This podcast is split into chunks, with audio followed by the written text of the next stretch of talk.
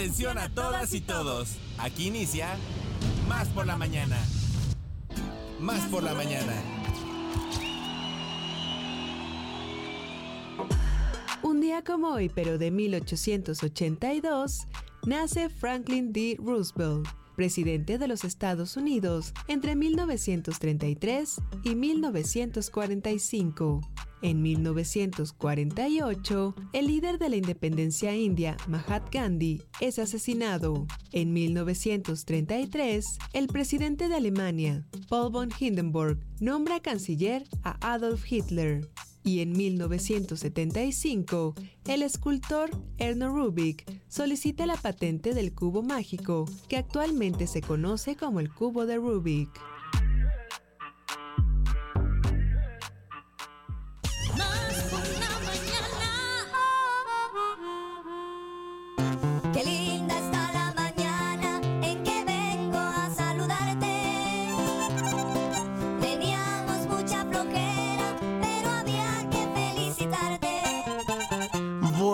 Pues ¿qué, me puedo, ¿qué puedo decir yo, señores? Ya lo saben todos ustedes que el día de hoy vamos a estar celebrando a nuestra compañera, amiga, comadre, coconductora de este espacio, Ile Quiroz. Yo creo que por eso el día de hoy Dios me dio un poquito más de voz, de salud, amiga. Muchas felicidades, de verdad, de parte de la producción. Aquí está el buen Axel Muchas gracias. Correcaminos Hernández, Alita. Mota, Josu de la Fraga, toda, toda, toda la banda, tu familia, tus amigos. Tú sabes que te queremos, que te, que te admiramos y bueno, pues estamos muy contentos que le hayas dado una vuelta más al sol y que así le sigas dando, pero como el Correcaminos. Muy buenos días a hoy tu programa, tu onomástico. Ay, Dios del cielo. Día celebrado, cohetes guadalupanos. Oye, pues me da muchísimo gusto poder compartir con ustedes este día tan especial que es mi cumpleaños. Y fíjense que, aunque yo sé que estos son como constru- constructos este, culturales, ¿no? La cuestión del cumpleaños, pues siempre eh, cuando llegan estas fechas, muchos de nosotros nos ponemos como a reflexionar, ¿no? ¿Es verdad? Y a pensar qué es lo que deseamos para nuestra vida y qué es lo que deseamos hacer para los demás, ¿no? Entonces creo que siempre es una buena oportunidad el cumpleaños, ¿no? Porque te hace, bueno, pues poner en equilibrio cosas, ver cómo en qué andas cascabeleando, como diría mi familia, ¿no? Y este, sobre todo, bueno, pues agradecer muchísimo todas las muestras de cariño. Les decía yo a mis compañeras en este, hace ratito que entré por el edificio de RTV, que qué bonito se siente que nada más entras y te, te empiezan a llover los abrazos. Así es no, que pues es que eres muy un, señorón, un mujerón, no, no, dijera mi queridísimo Edgar Gary del Ángel. Y pues bueno, el día de hoy vamos a tratar de consentirte. No, bueno. Tú vas a producir, tú si me dices que se hace. diario, ¿cómo comprendes? No, hombre, si más bien para mí es un honor de verdad poder festejar mi cumpleaños con ustedes y con la hermosísima audiencia que, bueno, pues tiene a bien estar con nosotros y acompañarnos desde las 9 hasta las 10.50 de la Así es. mañana. Oye, ¿qué te dijo Álvar? ¿Qué te dijo el Bru? Ay, pues muy lindos, me felicitaron desde temprano. De hecho, mi larvarina anoche llegó y acampó conmigo. Ah, qué Entonces, bueno, muy bien bonito. hecho. Sí, la verdad es Qué que padre. muy bien también. Bueno, mi cuñada ya ha tenido muchos, muchos. este, Excelente, porque te lo mereces, amiga. Ay, te muchas, lo gracias, mereces. muchas felicitaciones. Oigan, bueno, pues, eh, ¿sí? ¿Algo iba usted a decir? No, pues todavía sí, no. Te lo mereces mucho. Que Sí. me lo merezco mucho, ves que ya está, ya escuchan ustedes Henry Enrique Ceja. ya está aquí con nosotros, pero bueno, no nos vamos a saltar el orden de esta presentación. Entonces, bueno, pues queremos decirles a los 212 municipios de este hermoso estado y a los ocho estados vecinos y a todas aquellas personas Así que es. están en el extranjero que les mandamos un cachito de Veracruz, que les mandamos las mejores vibras, les mandamos un abrazo muy veracruzano y todas nuestras mejores intenciones. Claro que sí, comadre. Entonces, bueno, pues tenemos los teléfonos en cabina para que se comuniquen con nosotros. Lluevan las felicitaciones. 2288 423507 y 2288 423508. Los teléfonos en cabina para que hagamos comunidad y felicitemos a la comadre Ile Quiroz. Muchas gracias. Oigan, bueno, el WhatsApp más rápido del oeste.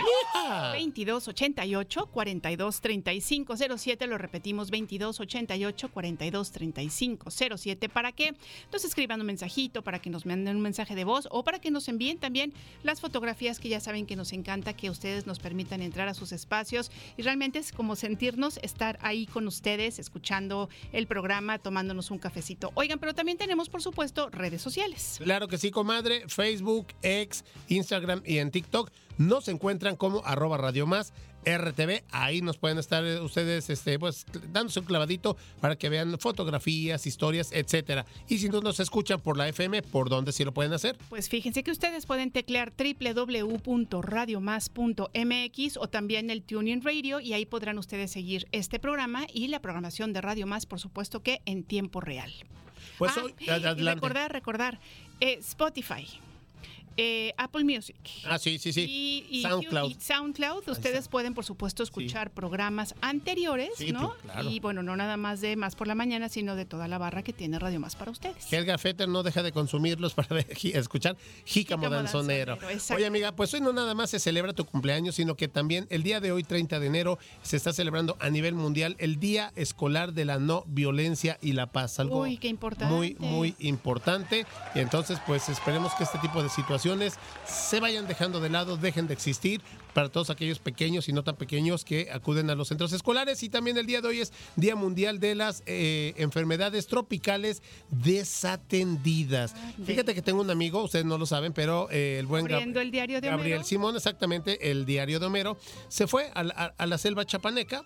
Dice él que le picó un mosquito o una mosca, algo así. Él dejó espacio de 15 días, su hombro rojo y picazón y dolor. Bueno, para no hacerles el cuento largo, tuvo que ir ya a una clínica, le abrieron con bisturí, le sacaron una gelatina blanca con puntitos este, negros y al final una larva de, de mosca Fíjate, tropical. Entonces, fíjate. para los que digan de las enfermedades tropicales no atendidas, se celebra hoy y tiene su causa, amiga. Así es. Oigan, y también decirles que el día de hoy también el santo es de las Martinas. Exactamente. ¿Verdad? Santa Martina de Yo Roma. no soy Martina, pero como si lo fuera, porque todo el tiempo me están diciendo, Ileana Martina, hoy es tu cumpleaños. La historia de esta joven santa comienza por su tumba en, 1400 en los años 1400 después de su martirio, es decir, en 1634, el activismo urbano eh, empeñado en lo espiritual en contra de la reforma católica y en lo material en la restauración de las famosas iglesias romanas. Descubrió las reliquias y bueno, pues ya de ahí también se viene a celebrar Santa Martina. Mira, Iliana Martina, muy Ileana bien, ¿eh? Martina, ¿qué le parece? Muy bien. Sí, así, así, efectivamente. Oigan, bueno, pues decirles que el día de Bueno. hoy tenemos para ustedes la batalla de rolas que va a estar muy sentida. Ah, sí, Podemos decirle que es este gran, gran, gran, gran compositor de la península. claro. ¿no? Y bueno, pues este también tenemos por supuesto diversas entrevistas. Ya escucharon que está Enrique Ceja aquí con nosotros y vamos a hablar de una película, híjole, que de verdad está muy buena y como que nos hace eh, sentarnos en el, ¿cómo se llama? En el, en el filo del asiento y De la estar todo butaca, el claro. así. Exactamente. Bueno, pues eh, ya vamos a tener la batalla de rolas, lo que tú dijiste, el buen Henry Ceja que ya está más que listo. También vamos a tener Almita Espinosa, como siempre. Y bueno, pues eh, todo lo que se vaya generando. Más aquí, Gumaro García, por supuesto. más- sí, exactamente. Más Y una entrevista de protección civil que va a estar muy, pero muy, muy interesante. Pues muy bien. Entonces, si te parece bien, empezamos este programa diciendo que somos Radio Más, somos más por la mañana y así comenzamos. ¿Un cafecito? Un consejo, ¿Una idea? un contacto. ¿Una sorpresa? ¿Qué tal una respuesta? Estamos aquí para servirte.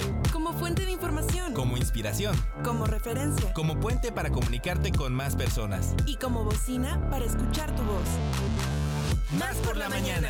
La radio te sirve. Más por la mañana. Comenzamos. Libros, series, películas y más. Más por la mañana con Enrique Ceja. Más por la mañana con Enrique Ceja. Con Enrique. Con Enrique de risa. Enrique Ceja. Muy buenos días. ¿Quién sabe qué te saben, eh? No, pues ¿Quién es que sabe? sí. Oiga, felicidades. Muchas gracias. Felicidades. Sí, se lo merece usted todo. Todo y más. ¿Sí o no, Sí, claro que sí. No, va a venir un, un bonillo, una cacherilla. Estoy Ah, prácticamente ya- ya estás. seguro porque esa mujer es muy querida y considerada en dirección. Seguramente nuestro director dirá, ahí te va. Eso. El AU. Va a caer. Híjole. Va a caer. De aquí, de este lado. De la bolsa derecha o de la bolsa izquierda. escoge cuál. Exactamente, la catafixia. Catafixia. Oigan, pues este, ya lo decía Ileana en su primera película Promising Young Woman, Emerald Fennel, nos contó la historia de una mujer que a raíz del suicidio de una amiga decide tomar cartas en el asunto al enterarse de que el hecho venía precedido de una violación sufrida durante una cita. En su segunda producción, la directora nos entrega una historia sobre el esfuerzo, la obsesión, el resentimiento de clase y sobre todo la venganza.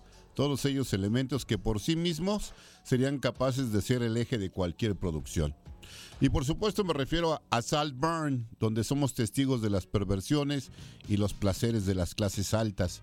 La película está ambientada en lugares muy, muy digamos, nice de Inglaterra, ya sea en el prestigioso campus de la Universidad de Oxford o en la finca del mismo nombre, Saltburn. Empezando por la prestigiosa universidad, el personaje de Oliver, un brillante Barry Keoghan, Este actor que realmente cada vez que hace un personaje a mí me gusta mucho, sobre todo en el, el- el del Siervo Sagrado que les decía de Yorgos Lántimos. Hay que checar esa película. Él es un estudiante que llega becado, encuentra que está en la base de la jerarquía social, en la parte más baja. No es ni rico, ni guapo, ni carismático y resulta peor cuando pretende tomar sus estudios en serio porque nada es más castigado en este ambiente que ser un estudiante esforzado. Lo que cambia la visión de Oliver es conocer al muchacho más popular de la escuela, Félix, interpretado por Jacob Elordi. Al hacerse amigo de Félix, Oliver consigue ser invitado a la casa de este, un lugar que se llama Salburn. El lugar y toda la cinta son bellamente fotografiados por Linus Sandgren. Un mundo delirantemente decadente. Salburn es un lugar deslumbrante, lleno de historia, como ese folio de Shakespeare que Félix le muestra a Oliver durante el recorrido por la casa. Seduce en cada situación con los cócteles, las sesiones de karaoke, los, los desayunos en jardines de ensueño. Los padres de Félix, Elspeth, que es interpretado por Rosamund Pike, y James por Richard E. Grant, son un par de divertidos y glamurosos imbéciles que ven a todo el mundo desde su lugar de privilegio de millonarios, sin preocupaciones aparentes. Su única preocupación es no mezclarse con gente fea. Hay que decir que la actuación de Jacob Elordi no podía ser mejor, ya que de entrada es un plus que sea guapo. Muy guapo, ¿no? Muy guapo. La verdad es que sí, muy guapo. Pero además Muy exuda un carisma extraordinario. También Barry Keoghan es impresionante. Su actuación es comprometida y fascinante, creíble y mesurada. Un actor que sigue cimentando una sólida carrera. Salburn termina siendo menos eficaz de lo que se pretendía, pero este viaje vale la pena. Nos obliga a seguir de cerca el trabajo de Emerald Fennell, una directora con mucho que ofrecer aún. Aquí es superada por la situación que a mi modo de ver, pues no termina por resolver al final, pero eso no demerita el resultado de la cinta.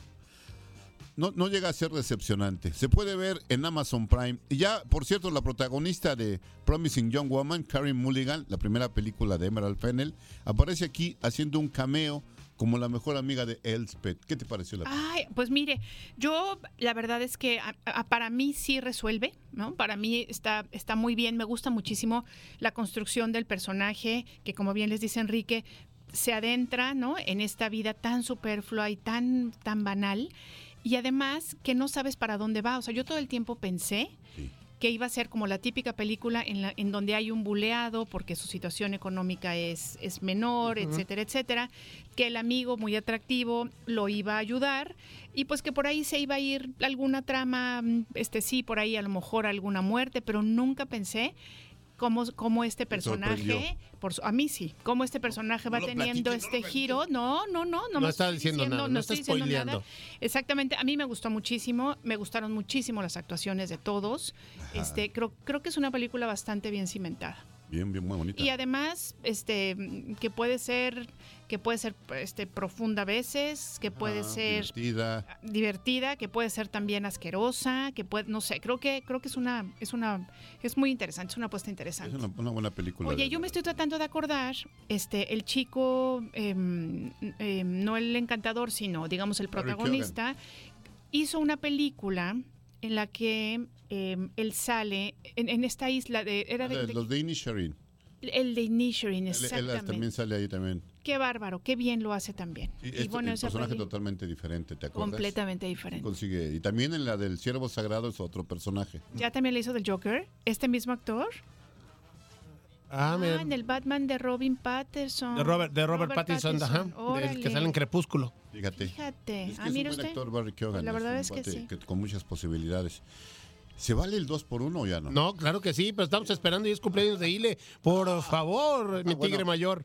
Bueno, pues miren, aparte de Lars von Trier, que ustedes conocen, Sí, este sí. cineasta danés, una de las caras más públicas del famoso movimiento Dogma 95 fue Thomas Winterberg, interesante director danés reconocido mundialmente por esta película que se llamó, luego se hizo una obra de teatro que se llama Festen, la celebración, uno de los resultados más exitosos de ese grupo.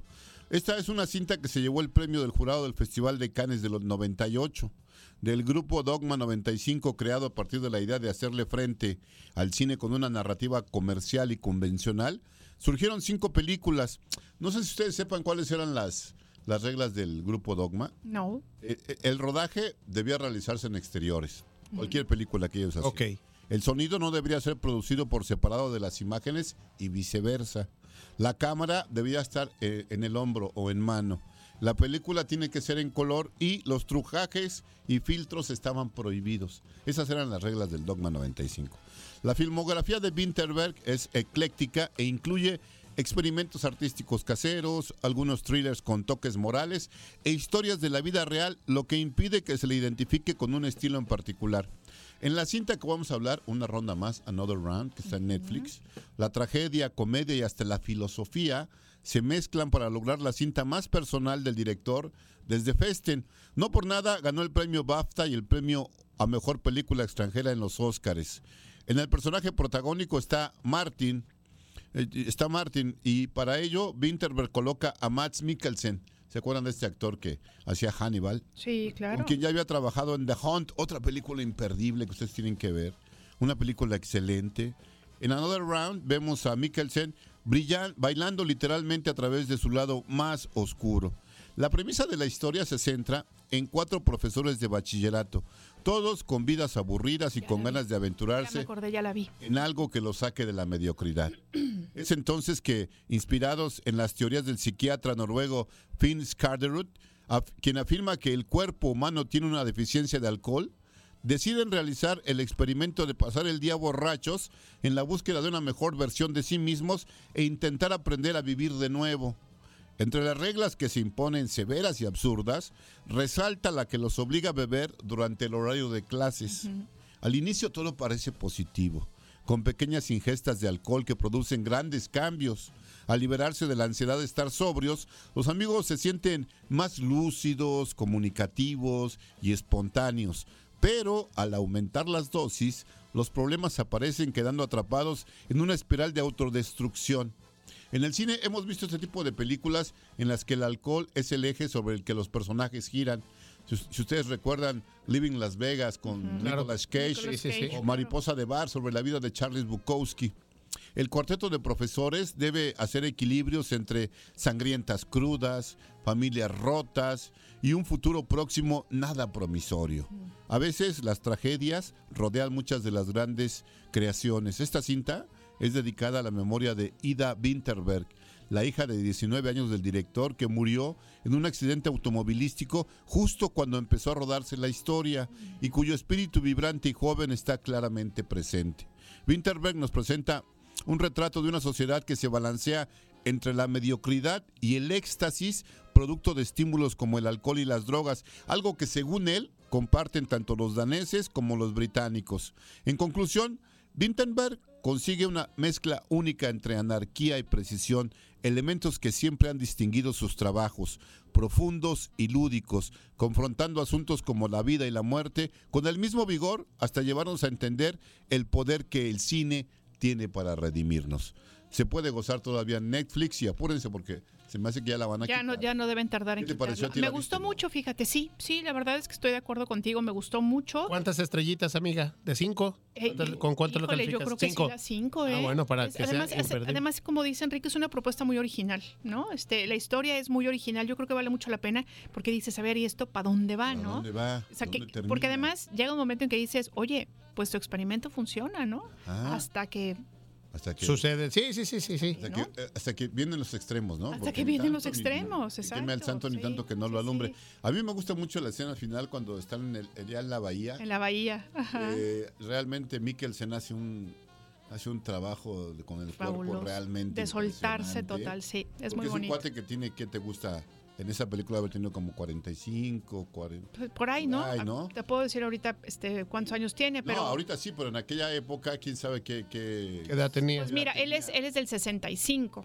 ¿no? Ah, pues y la peli tiene es... 59 ahorita. Ajá, yo creo que sí, exacto. Entonces, este, la verdad Es es, que su trabajo 2020 la corporal peli. es impresionante porque se aventa una escena de baile ahí bastante. Bastante buena, sí, bien. sí, sí. Entonces, este, vale la pena la película. Creo que se reafirma como otro gran actor, fíjate, Matt. Yo creo que sí, yo creo que Lo he visto sí. en varias películas. Y esta película que les decía, The Hunt, eh, no sé si ya la viste. No, Es una película en la cual es un maestro él y, y es acusado por una niña de violación. ok. Una niña chiquita como de 7 años lo acusa porque la hace enojar. Mm. Es una mentira. Pero como hemos dicho otras veces, cuando alguien te acusa de un asunto así, ya no te quitas la acusación aunque Cierto. sea falsa. Exacto. Porque es muy difícil que la gente te vea con ojos diferentes. Así es, ¿no? así Entonces es. es. una tragedia. Esta película de Winterberg, que se llama The Hunt, The Hunt. con Mads Mikkelsen, La Cacería, de hecho. Y es realmente doloroso ver cómo a este hombre lo acusan y cómo este hombre tiene que sufrir este, el abandono de su familia, el maltrato de la sociedad, el alejamiento de todos, todo por una mentira de una niña que simplemente porque él le hizo algún, algún este, Sí, alguna, alguna cosa, algo, ahora me la pagas. y ahora me la pagas. Entonces vale, fíjate además, a los siete años ya el poder que puede tener una niña para así destruir es. la vida de un adulto, ¿no? Veanla también, The Hunt. Sí. Oye, Henry, eh, nos eh, escribe Hermes Burdón, dice Alex, el Ile, buen, buen día. Eh, ¿Me podrían dar el nombre de la película de la que hablaron que está en, en Prime Video? ¿Fue la primera que dijiste? No, no está en Netflix. Saltburn, digo, Saltburn está en Amazon. En Amazon. Prime Y, yo la vi en yo la vi en Netflix, chicos. ¿Saltburn? Sí. No es cierto. Sí. No, es de Amazon. No, eh, la que viste en Netflix fue la de esta de Matt Mikkelsen de otra ronda. Tienen toda la razón. Sí, otra ronda está en... ah. Esta es en Amazon Prime. Amazon es Saltburn. Saltburn, exactamente. Vale mucho la pena. Hay muchas cosas bonitas en, en Amazon Prime. Sí, hay Oye, cosas a ver si buenas. tienes tiempo, mi queridísimo Henry Ceja, y puedes este, ver la de Mind Case. Mind Mind Cage. Ca- ah, Mind Cage, Cage, jaula, exactamente. Malkovich. Sí, a ver qué te parece, a ver cuál es tu... Bueno, ándale, Ale Ale Mota ya la vio, me- le encantó, a mí también, ¿eh?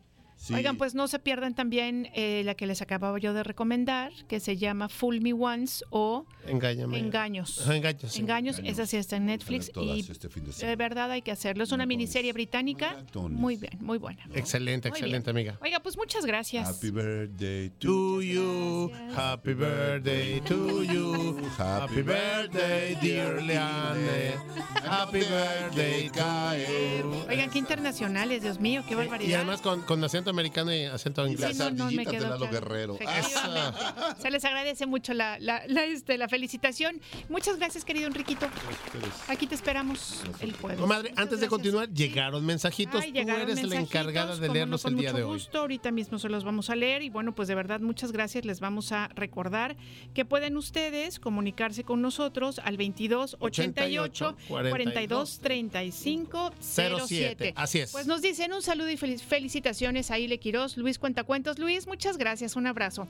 Saludos y felicidades a la señorita Quiroz. Estoy pensando cómo poder enviarle unas flores de regalo. Si alguno de ustedes, Enrique, me pasan un número de cuenta para transferirle y le compren un ramito de flores por su cumpleaños. Antonio, no se preocupe, haga de cuenta que ya los estoy recibiendo, que los tengo aquí en mi mano. De verdad, son ustedes muy, muy amables. Ya de la indicación al director de. RTV, Antonio. No te preocupes. No, no hace falta, pero bueno, pues es como, es- recibo un ramo virtual. Exactamente. Lo gracias, importante son sus mensajes, sus felicitaciones en este día tan especial, no nada más para él, sino para todos nosotros, que nos pone muy, pero muy contento. Son 9.23 de la mañana, nosotros tenemos más, así es de que continuamos.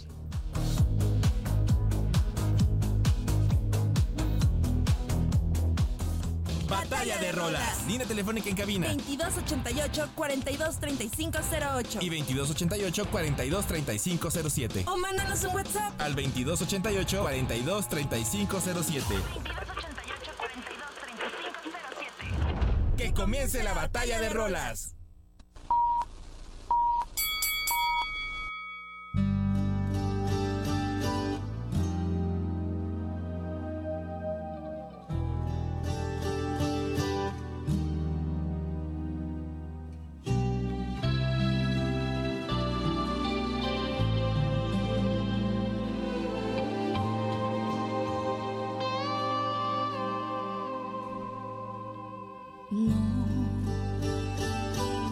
Errores me tienen cansada, porque en nuestras vidas ya todo ha pasado, porque no me has dado ni un poco de ti. Batalla de rolas.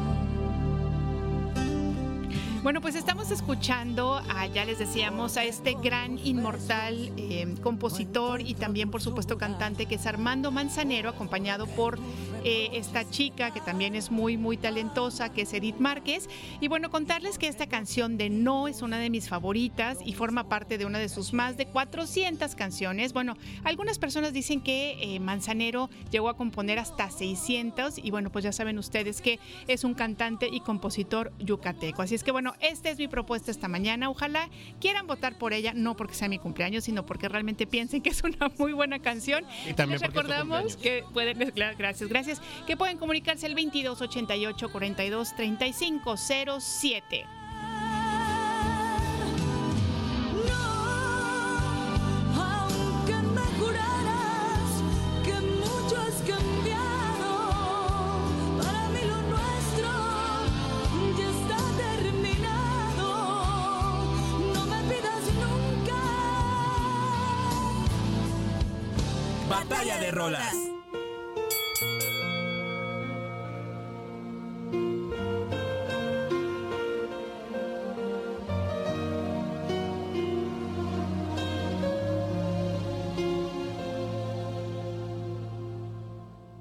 Existen límites cuando mis labios se deslizan en tu boca.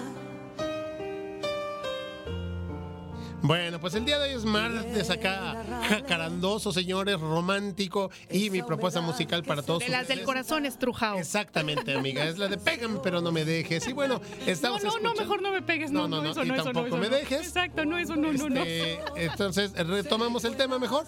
No, no existen límites, este tema que interpreta Armando Manzanero dentro de su álbum Duetos, lo mejor de Armando Manzanero. Esto sucedió en el año 2000 y eh, la artista invitada de esta canción de No existen límites es precisamente Lucero.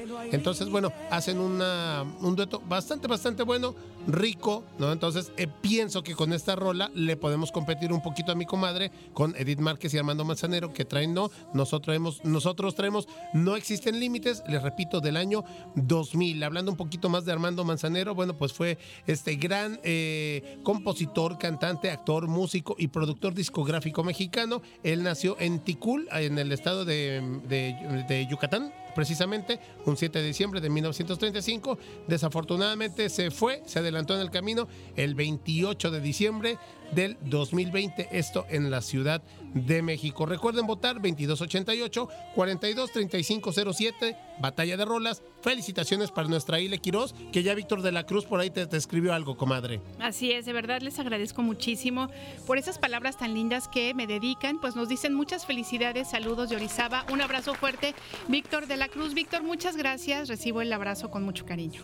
y Humberto de Papantla, eh, poniendo el ejemplo del desempacho radiofónico, haciéndose presente en las redes sociales, dice, hola como, como todas las mañanas, en sintonía de El Bello Programa. Hoy es un día muy especial. Empecé a escuchar la agradable voz de Ile Quiroz en el programa Irradia, a dos años más de Más por la Mañana, y hoy con su compañero Alex. Saludos, hacen un equipo o una buena mancuerna. Pues muchas felicidades, Ileana Quiroz, por su cumpleaños, muchos años más de vida, y un fuerte abrazo para ustedes. Felicidades, Humberto de Papantla. Muchas gracias. Muchísimas Lo gracias, recibo también con mucho cariño. Bueno, me voy a ir de aquí como pavo real. Qué barbaridad. Como globo aerostático. Te lo es. Mereces, amiga, te lo Muchas mereces. gracias. Claro que sí.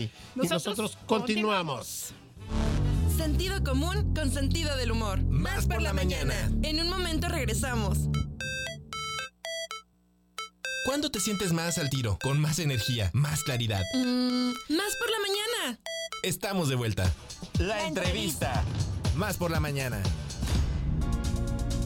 Muy bien, oigan, bueno, pues continuamos en este programa. Gracias por seguir en sintonía, además por la mañana. Y si apenas se está incorporando, pues bienvenido o bienvenida sean.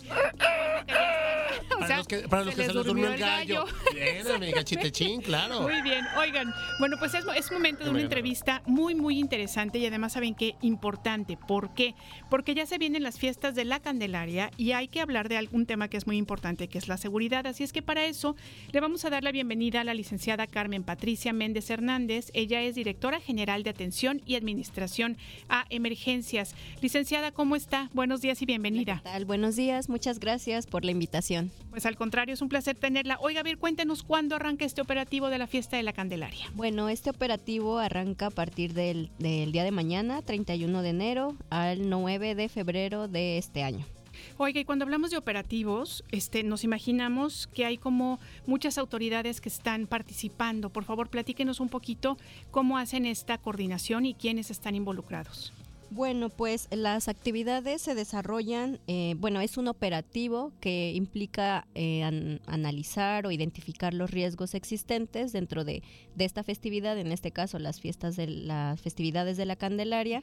Se realizó un programa ya de a través de la Secretaría de Cultura con el Ayuntamiento de, Tlacotalpan y la idea es tener una vinculación entre las fuerzas de tarea para el resguardo y la integridad de, de las personas que asisten a este evento. Tenemos una coordinación con las autoridades municipales, con las autoridades estatales y también con autoridades federales. Muy bien. Estoy leyendo aquí que, por ejemplo, Secretaría de la Defensa Nacional, la Secretaría de Marina, Comisión Nacional de Electricidad, Capitanía de Puerto, Guardia Nacional, Caminos y Puentes Federales.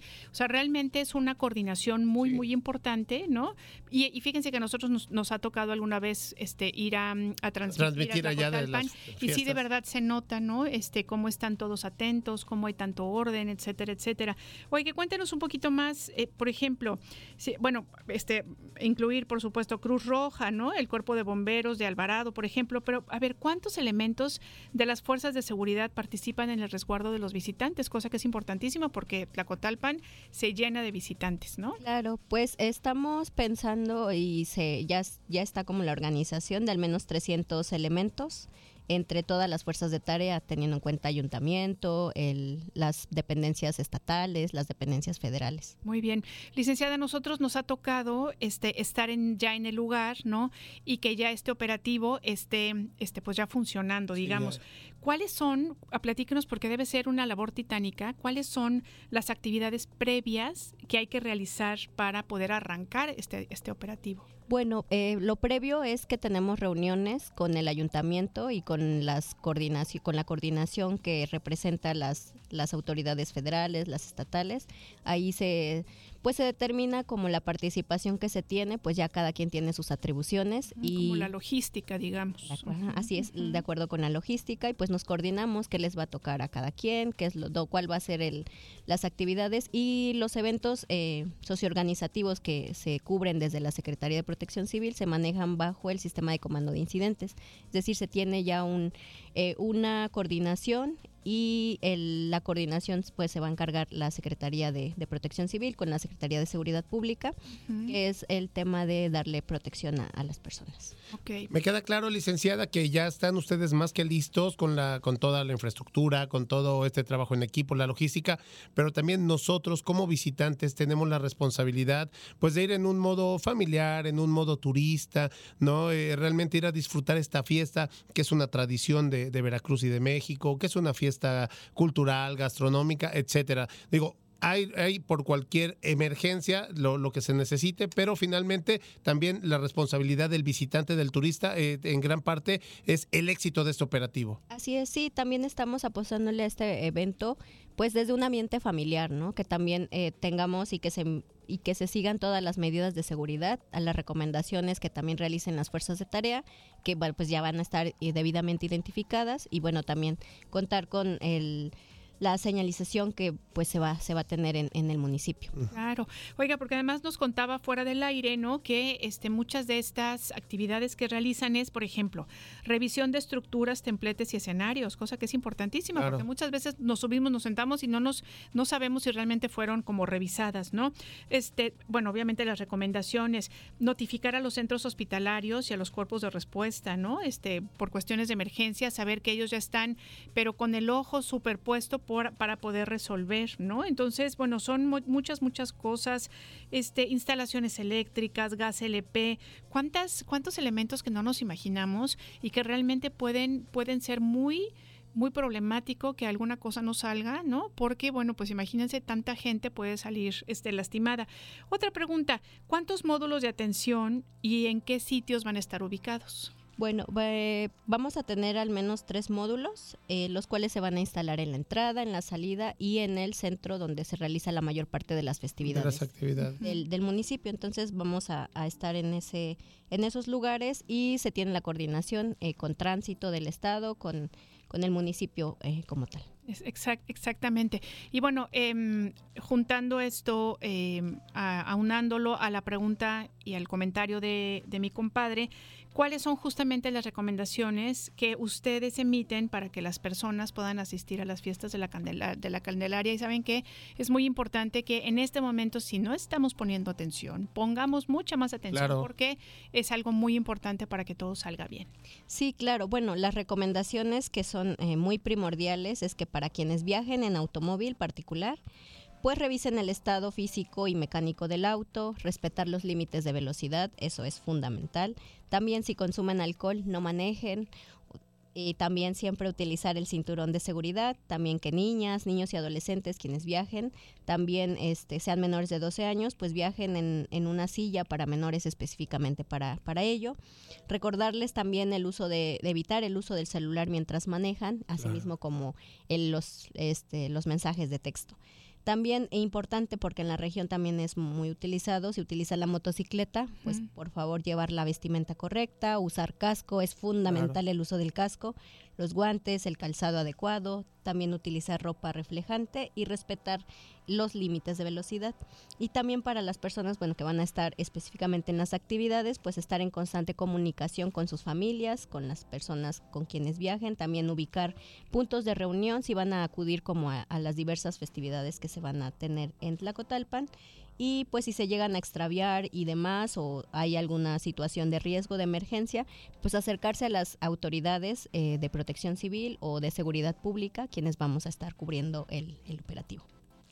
Excelente. Pues no, nos- no nos resta, licenciada Carmen Patricia Méndez Hernández, directora general de Atención y Administración a Emergencias de la Secretaría de Protección Civil, agradecerte tu tiempo, tu charla, que hayas este, tomado pues eh, la atención de compartirnos toda esta información. Redes sociales eh, donde podamos tener más información al respecto, por favor. Sí, bueno, tenemos eh, la, la red de Facebook como Secretaría de Protección Civil. También tenemos la página de Protección Civil del, del Estado de Veracruz. Ok. También nos encuentran en Instagram, en Twitter, en TikTok, Lupe Protege. Este, por ahí nos, nos- Ok. nos encuentran en nuestras redes sociales. Excelente. Oiga, Pues muchas gracias por estar con nosotros y por favor, siempre que haya alguna cosa, este, vénganse para acá. Nosotros encantados, por supuesto, de este, escucharles, ¿no? Y de aprender sobre protección civil, Cada que es algo más. que tenemos que saber todos y todas. Muchas gracias, licenciada. Nosotros vamos a continuar. Así es, amiga, tenemos más aquí en Más por la Mañana.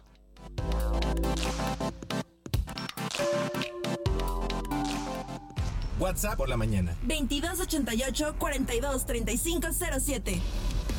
WhatsAppea con nosotros. WhatsApp en cabina. Más por la mañana. En Más por la Mañana, los comentaristas se erigen como faro de conocimiento e investigación. Líderes de opinión especializados que ofrecen un análisis para desentrañar complejidades de temas relevantes. Descubre con nosotros e infórmate de manera completa y reflexiva.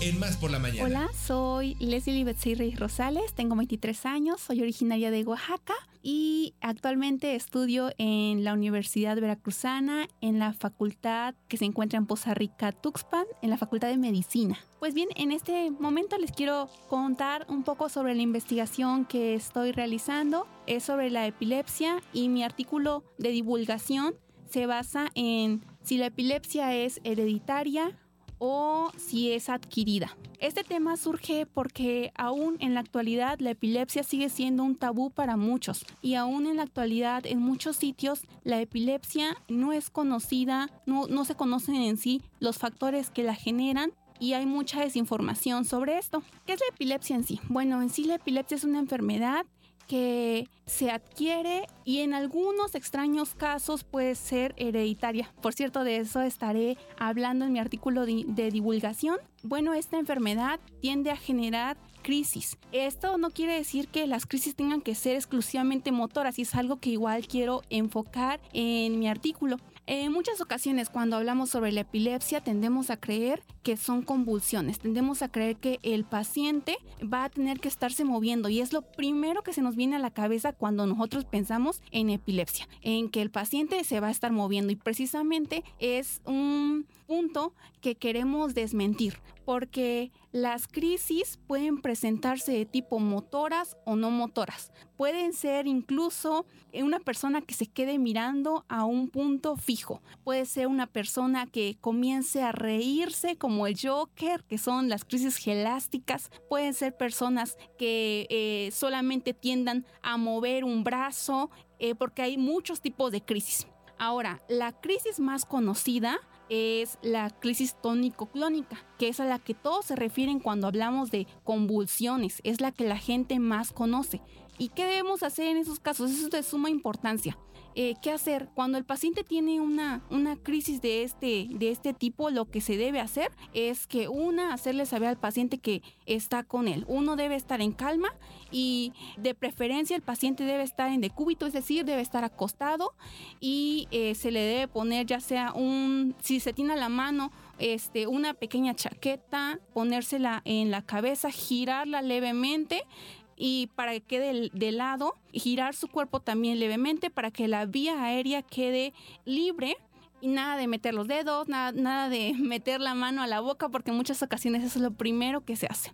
Ahora, algo que llamó mucho mi atención y creo que es el enfoque de mi investigación y es por lo cual lo estoy haciendo, es porque en muchas ocasiones aún no hay suficiente concientización sobre esto en nuestra sociedad, porque a veces las personas no saben qué hacer ante una crisis e incluso tienden a pensar que estas pueden ser contagiosas. Algo de lo que hablábamos es que no lo son.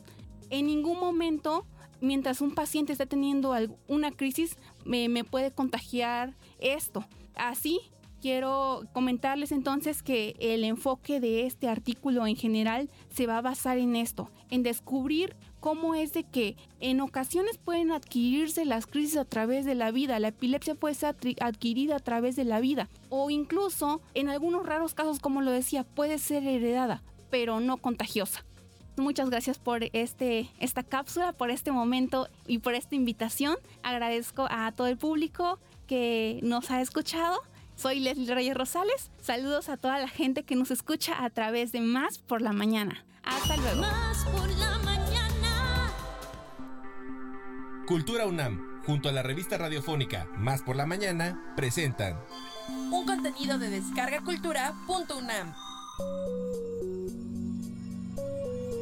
descargacultura.unam. Es la plataforma digital de la Universidad Nacional Autónoma de México. que ofrece en formato de audio alternativas de conocimiento y entretenimiento para escuchar en línea o descargar completamente gratis. Para más, visita la página www.descargacultura.unam.mx. www.descargacultura.unam.mx. Trayecto Sonoro. Descarga Cultura va contigo.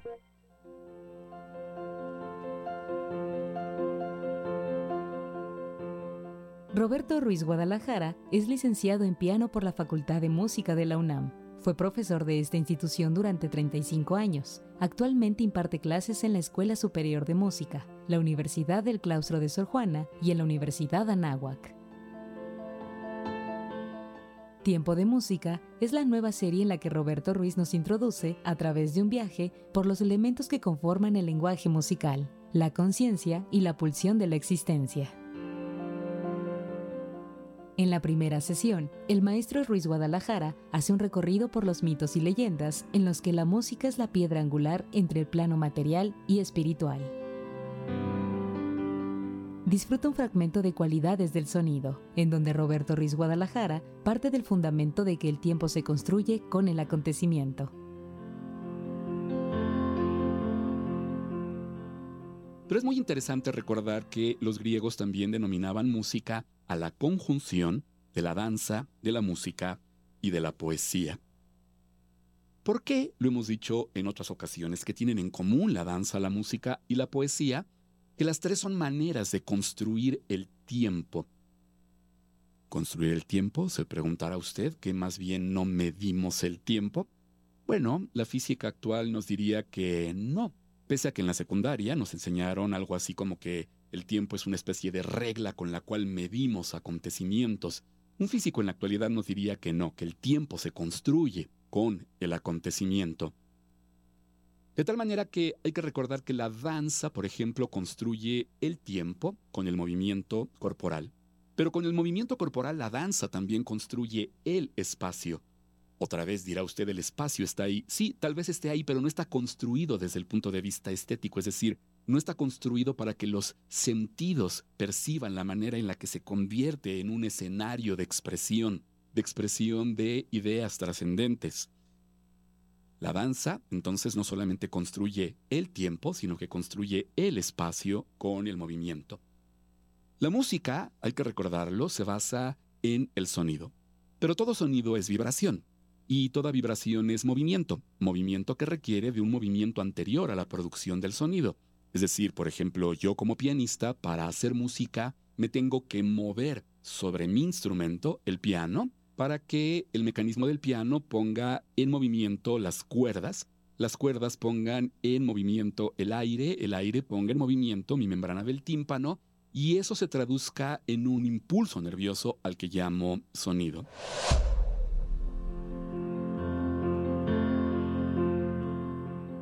En descargacultura.unam encuentras la serie Tiempo de Música, impartida por Roberto Ruiz Guadalajara. Te invito a descubrir todo lo que hay en este gran acervo.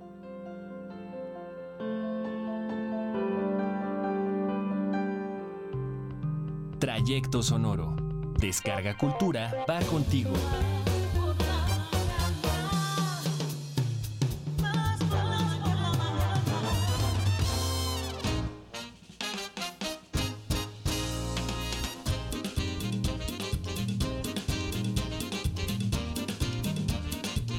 Bueno, pues son 9.50 de la mañana. Continuamos aquí en esta fiesta radiofónica que es más por la mañana, ya lo saben, de lunes a viernes. Oye, desde qué bonito 9. que lo dices, es una fiesta radiofónica. Sí, amiga, porque estamos bien contentos, producción de lujo, eh, realmente muy buenos colaboradores, como todos los días, pero el ambiente de hoy, el ambiente es especial. Tenemos mensajitos. Oigan, pues a José Antonio Amador le, le agradecemos mucho su mensaje. Nos dice que, bueno, me envía un gran abrazo grandote y que Diosito me permita vivir por muchos años más. Muchas felicidades, muchas gracias. Y él está votando por la canción No. Así es que, bueno, ya tenemos un voto de José Antonio Mechitas, Amador. votó por no. No, todavía Mechitas todavía Ah, no, no. vota, pero la que ya votó es Beatriz Pacheco, quien Ah, le mando un abrazo con todo mi corazón y ella nos dice que también vota por no.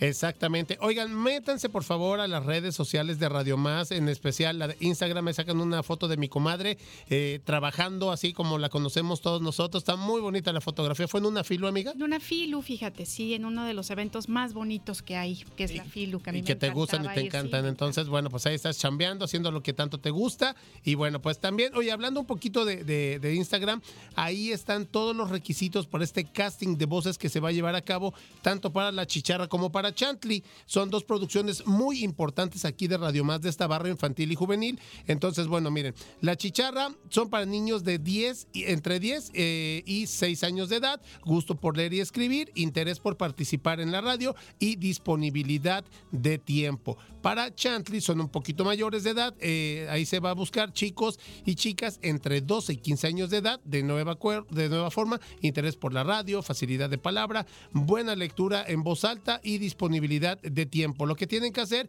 es mandar el nombre completo del participante y del padre o tutor, eh, un número celular, por favor, al correo radiomás arroba.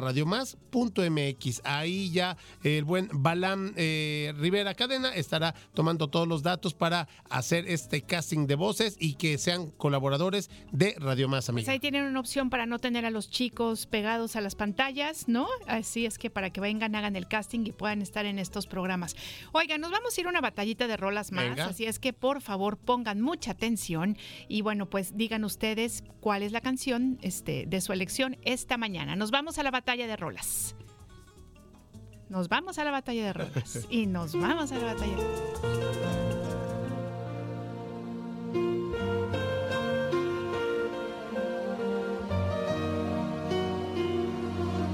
Batalla de rolas. No existen límites cuando mis labios se deslizan en tu boca. No existen límites. Estamos escuchando al maestro Armando Manzanero haciendo dueto con Lucero en esta participación en el álbum de duetos Lo mejor de Armando Manzanero, esto en el año 2000. Y bueno, cabe destacar en cuanto a la artista invitada, pues bueno, si, si son millennials o centennials, quizás no conocen a Lucerito, como nosotros nos tocó conocer la comadre antes de que, de que llegara el internet, los teléfonos celulares, los hornos de microondas, etcétera, las pantallas inteligentes, etcétera, etcétera, etcétera. Pero bueno, ella ha tenido éxitos con temas como El privilegio de amar, que fue hasta tema, tema de telenovela, Vete con ella, No me hablen de él, hasta que amanezca, como tú, llorar, ya no, tácticas de guerra. Y tuvo un rato, bastantes años, que hizo música regional mexicana, lo hizo bastante bien, se veía muy guapetona ella vestida de, de charra, entonces, este, pues lo, lo hizo bastante bien. Pero bueno, también el pop, la balada es algo que se le da, ella estuvo casada con el buen Mijares, Manuel Mijares, y bueno, pues este, realmente súper, súper, súper talentosas. Entonces es por eso que el buen Armando Manzanero dijo, la invito, vamos a hacer una colaboración. Tiene, ¿no? una- tiene bonita voz, además. Exactamente, para batalla de rolas. Y vamos a ver qué es lo que deciden las personas. 22 88 42 35 07. Si usted se quiere quitar eh, el frío, abrazar a alguien, estrujarlo como si fuera su almohadita, pues vote por esta canción. No existen límites. Todo es pasión. Batalla de rolas. No existen límites. No, porque ya no extraño como antes tu ausencia. Ya disfruto aún sin tu presencia. Ya no queda esencia del amor de ayer.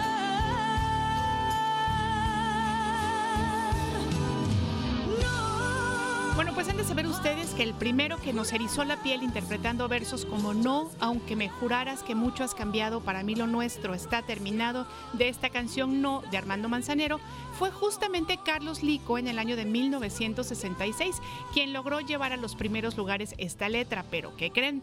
No fue nada más Carlos Lico el único en interpretar esta canción, sino que ha habido personajes del medio artístico que de veras llegaron a cantarla y que, bueno, pues han hecho unos grandes, grandes éxitos. Una bella interpretación sería la de eh, Olga Guillot del álbum La Guillot interpreta a Manzanero, que bueno, pues ella lo cantó en el año de 1968. Ya más para acá, Alejandro Fernández también ha cantado No, solo, solamente que el potrillo decidió aportar su sello con música ranchera. De hecho, fue incluida dos veces en sus álbumes. El primero, grandes éxitos a la manera de Alejandro Fernández en 1994 y en De Noche, clásicos a mi manera, en el año 2008. Así es que ya saben ustedes, 22 88 42 35 07 para que nos digan con qué canción se quedan. terminado. No me pidas nunca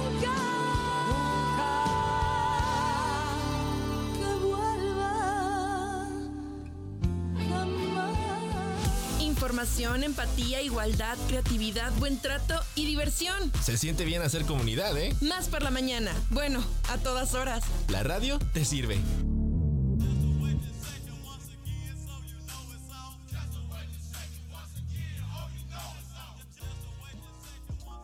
Amigos de Más por la Mañana, los saludamos desde Halcones de Jalapa. Les recordamos que del 7 al 9 de febrero tenemos un compromiso en el Nido del Halcón porque seremos sede de la tercera ventana de competición de la Basketball Champions League Américas, el máximo torneo de clubes de baloncesto en nuestro continente. Nuestro equipo, el Ave Púrpura, en estos momentos se encuentra como primer lugar del grupo A después de derrotar a los gladiadores de Anzuategui y al Real Estelí de Nicaragua. Pueden adquirir sus boletos en la aplicación oficial de los halcones, disponible para iOS y Android, o pueden asistir a las oficinas del club ubicados en la calle Vista Hermosa número 8 en la colonia Lomas del Estadio de la capital veracruzana.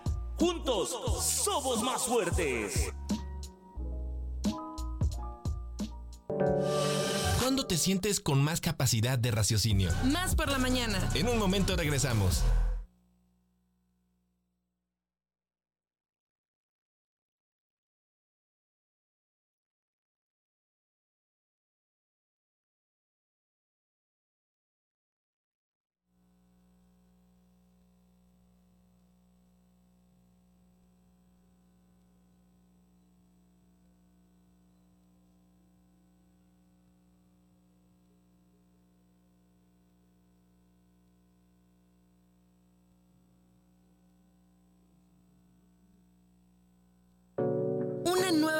De nuestra comunidad es posible. Más por la mañana. La radio te sirve. Estamos de vuelta. La dirección editorial de la Universidad Veracruzana Presenta Alma Espinosa. Comunicación y Promoción Editorial. En Más por la mañana. Alma Espinosa.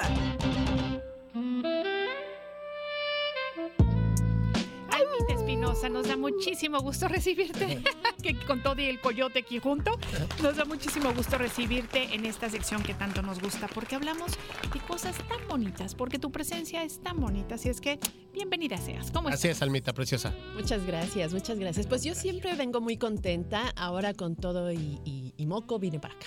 No, ya somos dos, amiga, ya somos dos. Oye, qué padres guantes traes, ¿eh? Ah, muchas gracias. Ahí cuando los tiendas me dices. Eso. Ya caigo al tendedero.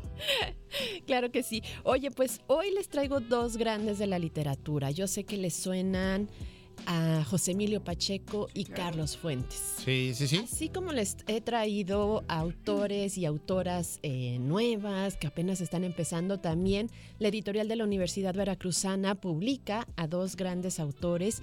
Y eh, el primero, Carlos Fuentes, eh, nosotros, bueno, en la Universidad Veracruzana tenemos una cátedra interamericana, Carlos Fuentes, desde hace ocho años.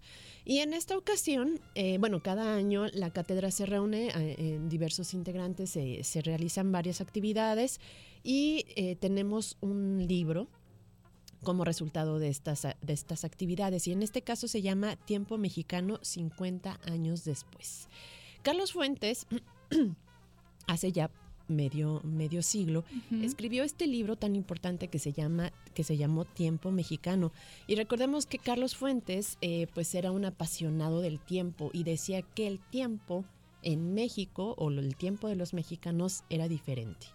No era como eh, cronológicamente un minuto detrás de otro, sino que son sucesos que se van brincando y que vamos este, teniendo diversas experiencias. Entonces, entre los colaboradores que tiene este libro, tenemos a Silvia Lemus, a Víctor Arredondo, Héctor Aguilar Camín, Carmen Iglesias, Roger Bartra, eh, José Weldermer, Soledad Loaesa, eh, Federico Reyes Heroles, mm, Hernán Lara Zavala, Julio Ortega y Georgina García Gutiérrez Vélez.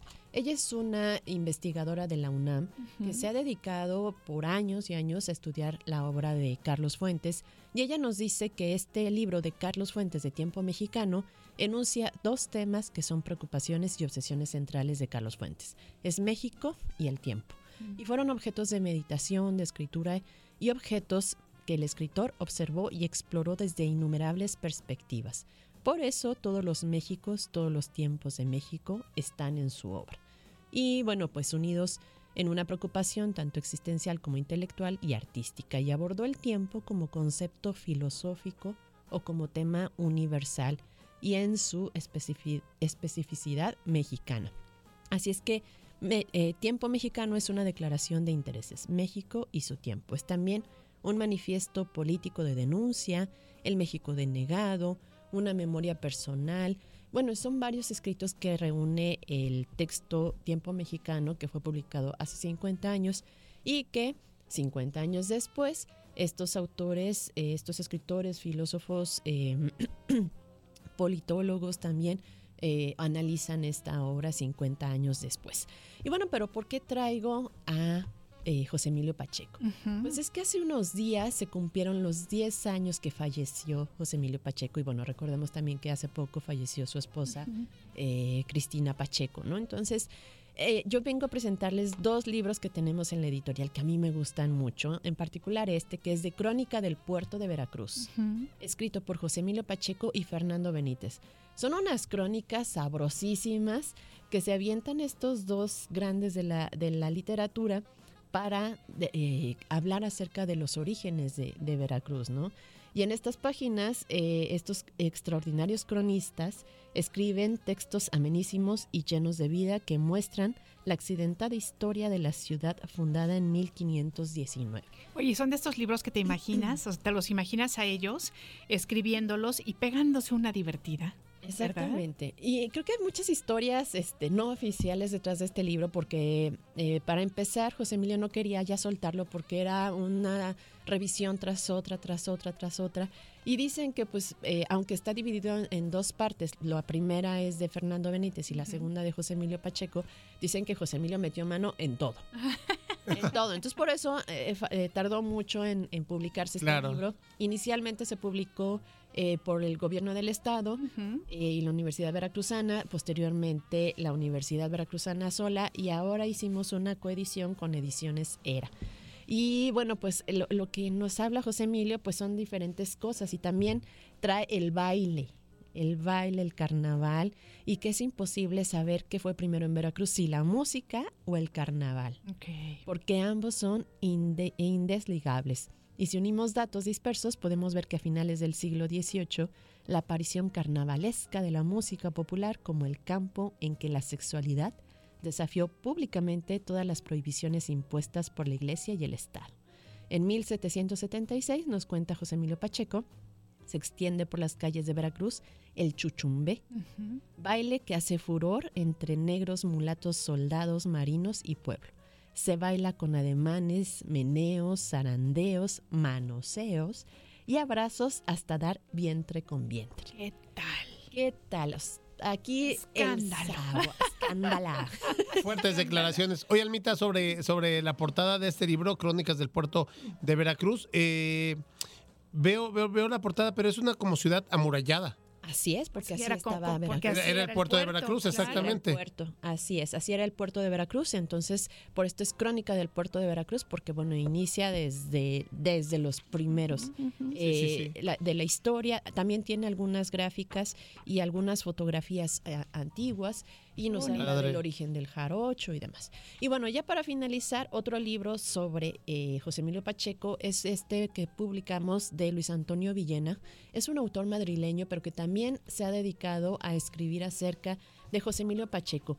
Y como su nombre dice, iniciación a José Emilio Pacheco, pues nos habla acerca de su vida, eh, en qué ambiente nació, en cómo murió y también la obra de José Emilio Pacheco. También habla de la poesía que a mí en lo particular me encanta la poesía de José Emilio Pacheco. Es soy gran fan de la de la poesía de José Fíjate Emilio que yo creo que no he leído nada, ni- nada de poesía de José Emilio Pacheco, lo voy a intentar.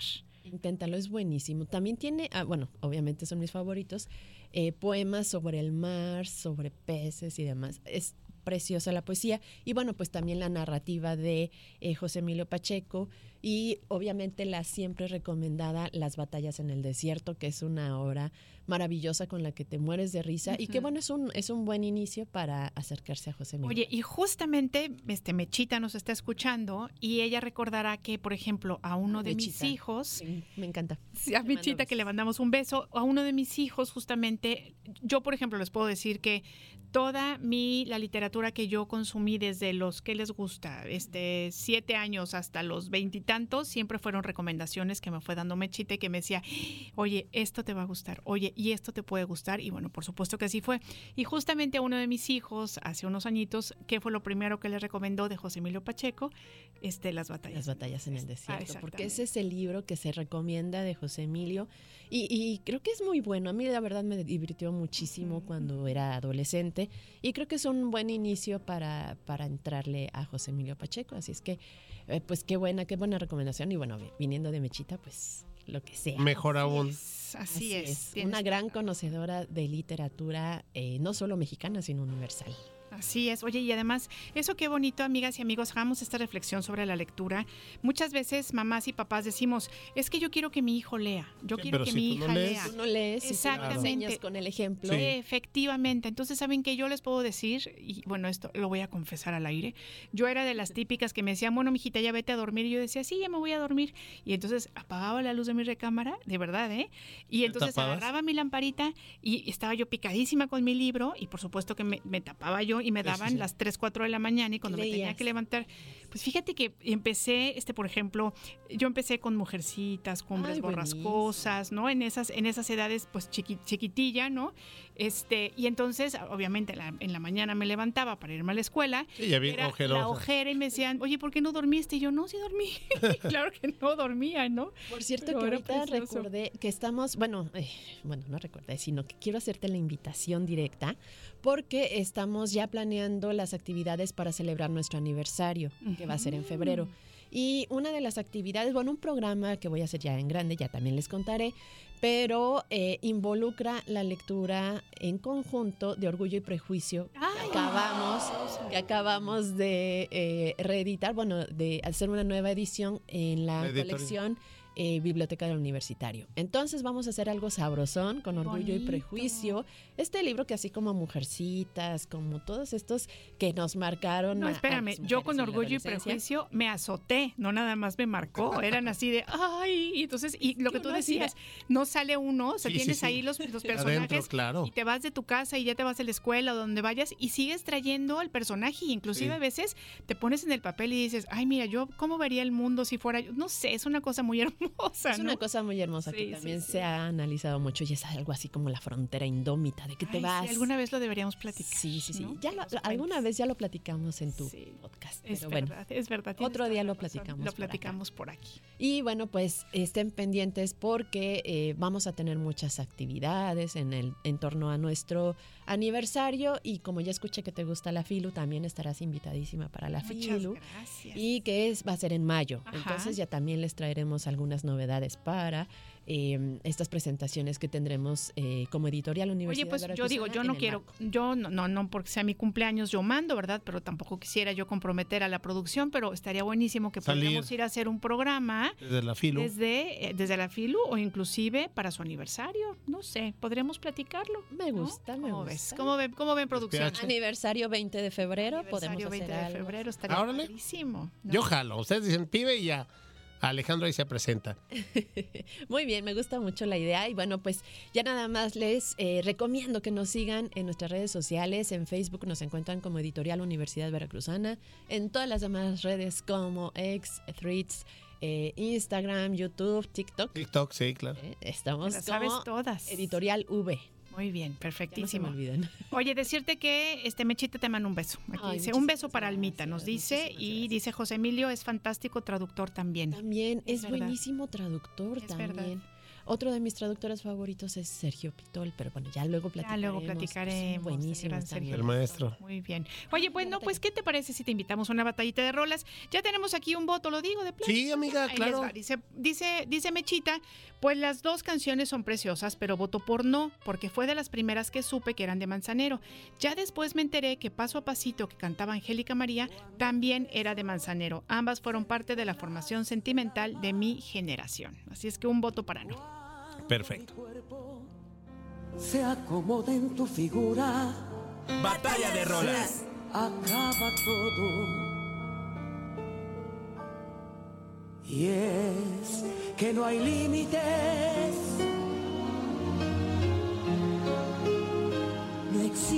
Bueno, chicos, pues aquí yo vengo no pidiendo ya, rogando un botecito, ¿no? Un voto, un voto pequeño para romper el cerro en esta batalla de rolas de esta mañana. No existen límites con Armando Manzanero y por supuesto la gran eh, cantante, actriz, también eh, compositora, yo no sabía, Lucero.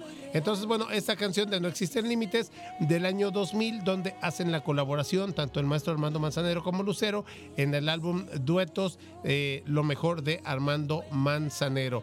Y pues bueno, eh, ahí está la, invitación para que ustedes voten, por favor, acerca de esta, de, esta canción. Comentarles acerca de, Armando Manzanero, de entre sus tantos éxitos. Bueno, eh, él co- compuso Contigo Aprendí, Adoro, Nada Personal, Cuando Estoy Contigo, Esta Tarde Vi Llover, Somos Novios, Aquel Señor y por supuesto eh, la canción de No que mi comadre Ile Quiroz está defendiendo esta mañana.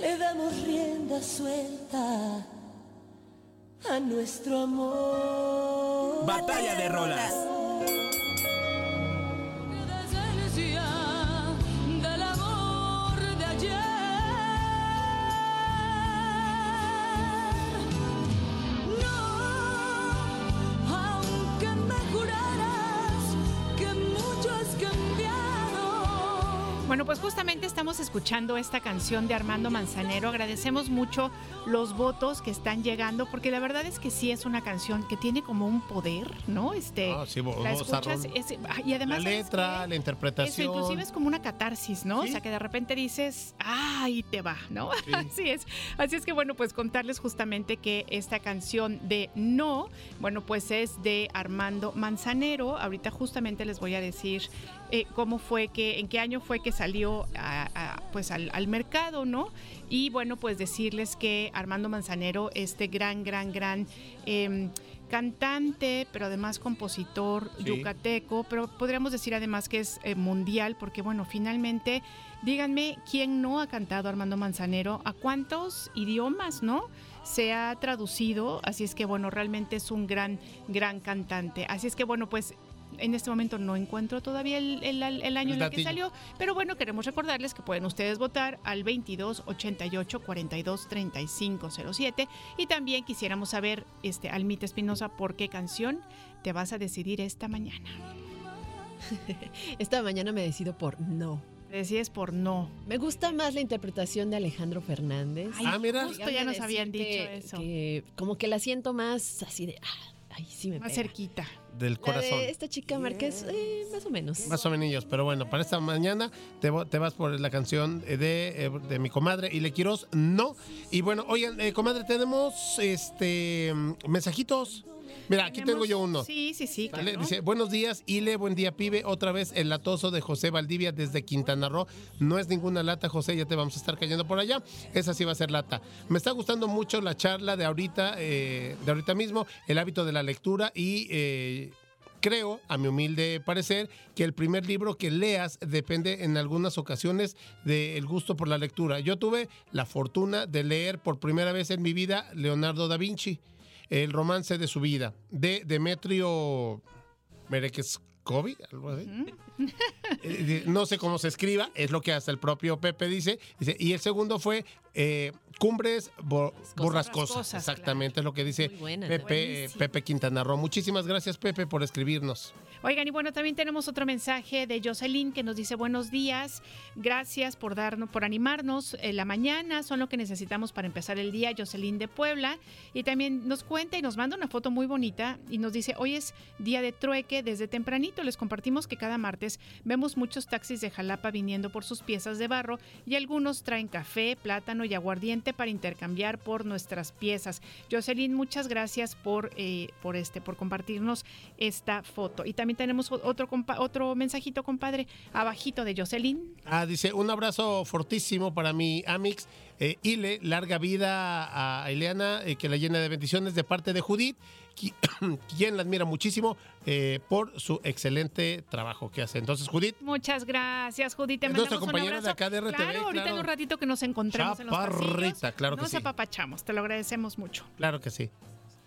Pues, Almita. Almita, eso, te agradecemos Molto muchísimo. grazie. Como siempre, gracias. aquí te esperamos la siguiente semana. Así es. Muy bien. Felicidades, Almita, gracias. Continuamos. Más por la mañana. Una de las colecciones históricas reconocidas por la UNESCO como Memoria del Mundo te está buscando. Participa en la cuarta convocatoria para ilustrar las portadas de Voz Viva de México. Sumérgete en la literatura de Ángeles Mastreta. Con los años aprendí que Andrés no decía nada por decir y que le hubiera gustado tener que amenazar a mi padre. Le había dicho que se quería casar conmigo, que si no le parecía tenía modo de convencerlo, por las buenas o por las malas. Idea Vilariño. Quisiera morir ahora de amor para que supieras cómo y cuánto te quería. Quisiera morir, quisiera de amor para que supieras. Y Francisco Segovia. El mar extiende suavemente en la arena de la orilla las guirnaldas de sal que antes tuvo en su regazo. No lo pienses más. Tienes hasta el 16 de febrero para ser parte de este acervo. Checa las bases en vozviva.unam.mx y en redes sociales. Trayecto Sonoro. Descarga Cultura va contigo.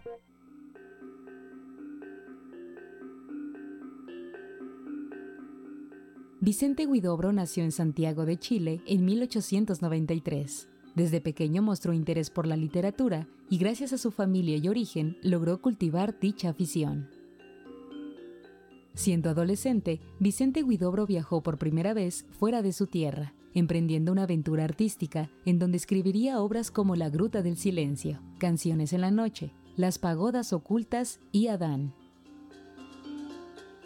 El creacionismo fue la corriente literaria iniciada por Vicente Huidobro y con la que logra separarse de los vanguardistas, llevando el lenguaje poético a la creación de imágenes y sonoridades nuevas.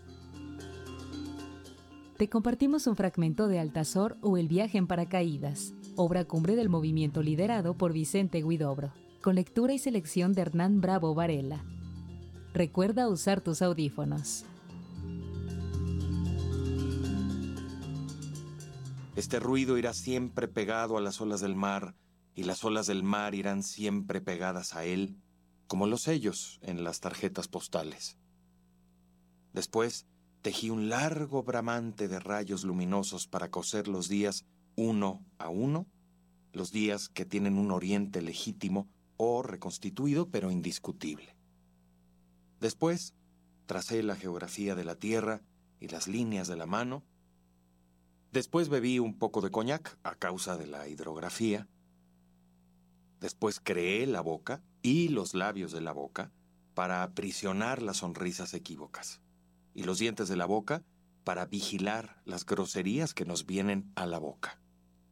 Creé la lengua de la boca que los hombres desviaron de su rol haciéndola aprender a hablar, a ella, ella, la bella nadadora, desviada para siempre de su rol acuático y puramente acariciador.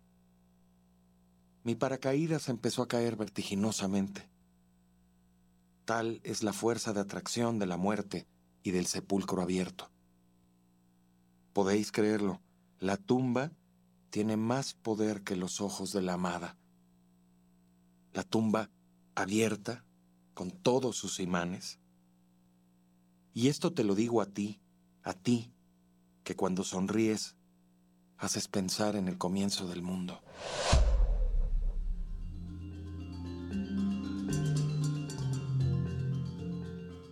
En descargacultura.unam, escucha el prefacio completo y los cantos primero y séptimo del libro Altazor, escrito por el poeta y prosista Vicente Guidobro.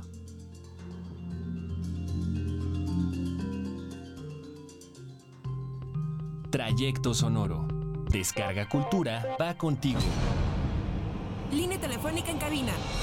2288-423508 Y 2288-423507. 2288-423508 Y 2288-423507. Teléfonos de más Por la mañana.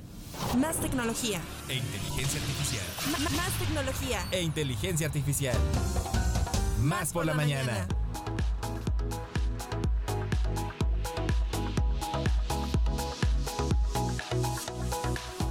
Hola, estimado y querido auditorio de Radio Más, del programa Más por la Mañana. ¿Cómo están? Qué gusto poder saludarles. Yo soy Jorge Mazurek en esta sección de tecnología del programa TIA Tecnología e Inteligencia Artificial. Y bien, hoy vamos a platicarles acerca de cómo poder hacer que nuestra batería del celular dure un poquito más. Porque en ocasiones decimos, oye, ya no rinde lo que rendía antes. Cuando lo compré desde hace dos meses, algo le está pasando. Bueno, hay varias formas de poder ayudar a tu teléfono a que la batería te dure un poquito más.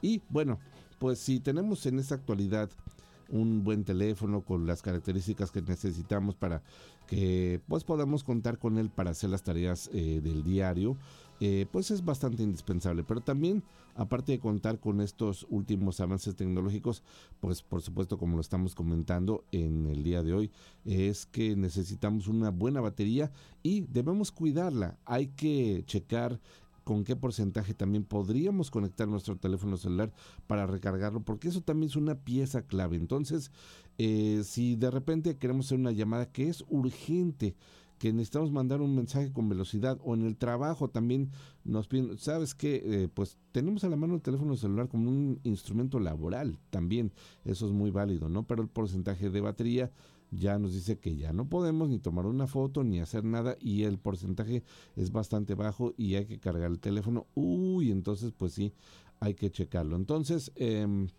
pues es que el sueño de todos nosotros es que nuestra batería pues tarde en bajar, o sea, dure lo, lo más que se pueda, ¿no? Entonces, eh, pues tarde o temprano, esto sucede de que la batería se agota, no nos funciona bien, a veces hay que conectar el equipo a la, al toma corriente, ¿no? Entonces, cuando cargamos el celular, pues siempre esperamos a que este equipo llegue al 100%.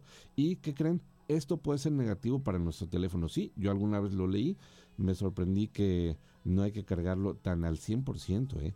Entonces, eh, pues la vida útil de la batería del celular pues es entre 3 y 5 años, que nos puede durar bastante bien.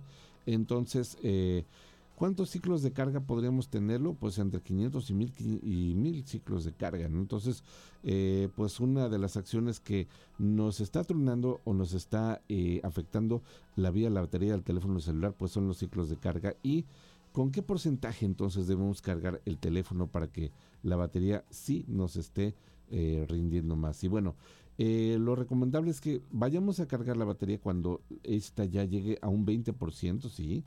Ya si vemos que están en un 20% restante, entonces sería necesario desconectar el celular em, cuando llegue al 80% cuando estamos haciendo la carga, ¿no?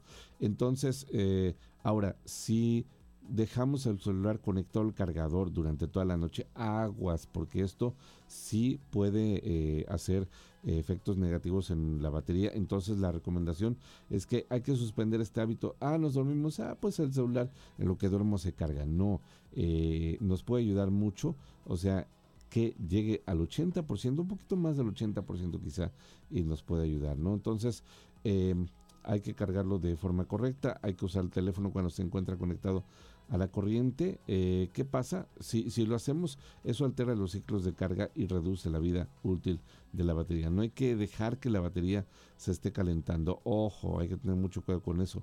Las temperaturas que son bastante elevadas dañan la batería del celular. ¿sí? También eh, si vemos películas, jugamos, estamos haciendo otro tipo de tareas complejas, pues eh, a veces ocurre que el celular se pueda calentar más de lo necesario. Sí, es un invento tecnológico maravilloso, nos ayuda muchísimo y eh, bueno, pues hay que también eh, poder usarlo. Si tenemos una laptop para una película o pues conectar nuestro smartphone a la televisión inteligente o con el Chromecast, lo podemos hacer un dispositivo inteligente, pues eso nos puede ayudar bastante a que no permitamos que se sobrecaliente el celular. Sí, incluso hay celulares que te dicen que si la batería se sobrecalienta, el equipo se apaga en automático para autoprotegerse.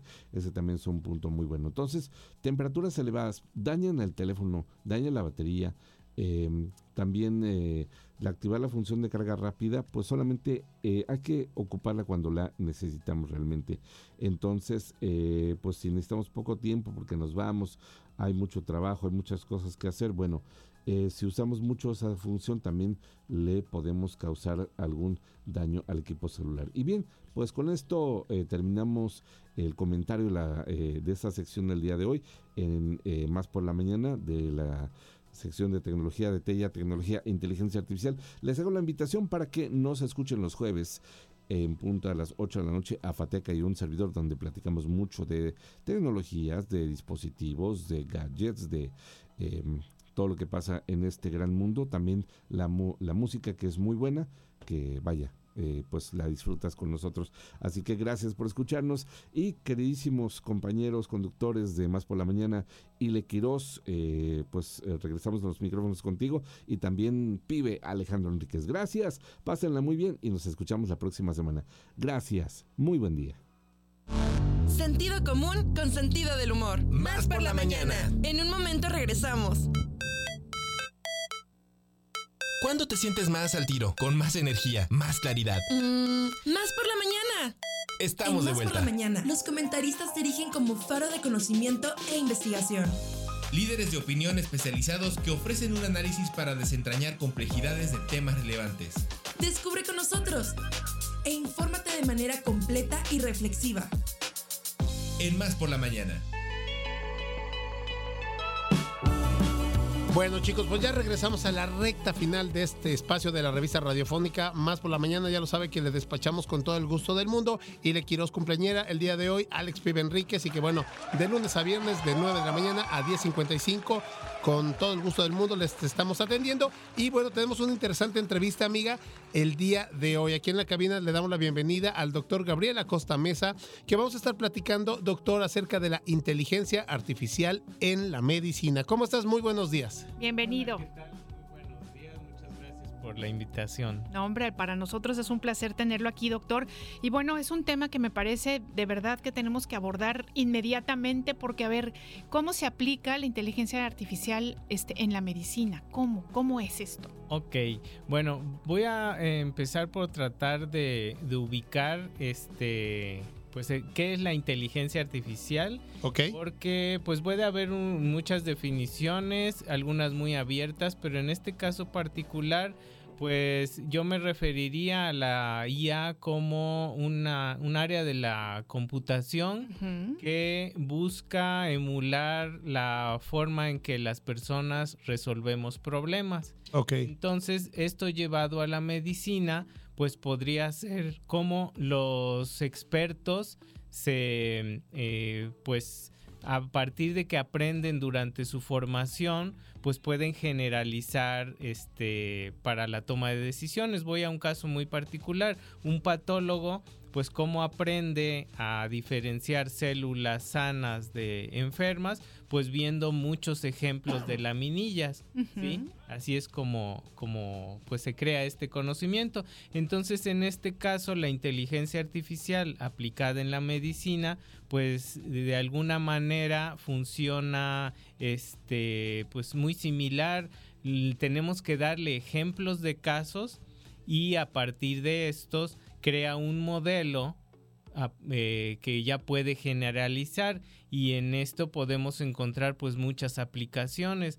Eh, por ejemplo en el área de ginecología nosotros hemos trabajado en la detección de cáncer cervicouterino este y para esto pues se le da eh, imágenes de pues casos en distintos estadios desde el sano hasta lo que ya puede ser un, un cáncer Sí. ¿sí? y eh, siempre etiquetado por el experto, es decir, se extrae el conocimiento del experto en el sentido de que él es el que nos dice, bueno, este es enfermo, este es sano. Y a partir de eso le lo damos a, las, a la máquina y ya puede aprender a reconocer eh, por sí sola cuando es un caso u otro. Entonces, realmente esta máquina puede dar un diagnóstico, digamos. Eh, sí, eh, mm, podríamos manejarlo como que es un apoyo para el diagnóstico. Porque siempre tenemos que ver esto como herramientas que le ayudan al experto a mejorar su desempeño en el diagnóstico. La última no- palabra la tiene el médico, el especialista. Sí, sí, sí, Perfecto. claro. Son, son herramientas que ellos utilizan. Sí, nunca eh, se piensan estos sistemas para sustituir a un experto. Al momento de la aplicación, doctor, de la inteligencia artificial a la medicina, ¿se ha encontrado usted con algún caso, pues no decirlo negativo, pero lo que tú decías, comadre, ahorita en, en el corte, como que éticamente, moralmente, así se genere cierta especulación?